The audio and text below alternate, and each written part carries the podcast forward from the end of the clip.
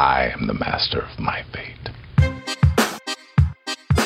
Notre monde en profond et constant changement met à rude épreuve notre sérénité et notre bien-être psychologique. Du coup, on entend de plus en plus parler du concept de santé mentale. J'ai donc interrogé Nadim Jedet pour tout savoir sur le sujet. Nadim est psychiatre, neurologue et coach.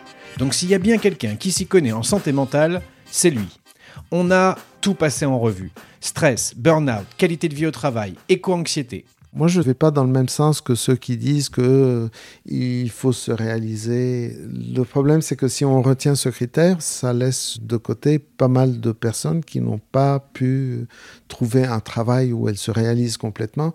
Et c'est OK, il n'y a pas besoin de se réaliser. Si on y arrive, c'est bien. Si on vit de sa passion, c'est très bien, c'est une chance. Mais il ne faut pas en faire la norme. Ce que j'ai adoré chez Nadim, c'est que ses réponses autorisent et rassurent sans jamais moraliser.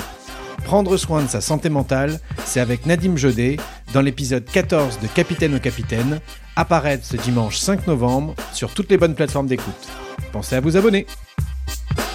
Finalement, le diagnostic de troubles mentaux se pose à travers la parole.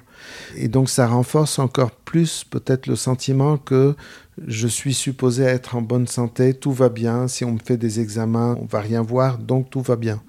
J'aime l'hypothèse que c'est une des raisons qui font que, en moyenne, l'acceptation d'un trouble mental, trouble psychique, est plus difficile. I am the captain of my soul.